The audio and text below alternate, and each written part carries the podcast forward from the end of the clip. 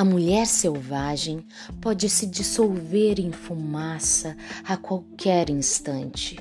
Ao lhe darmos um nome, estamos criando para ela um espaço de pensamento e sentimento dentro de nós.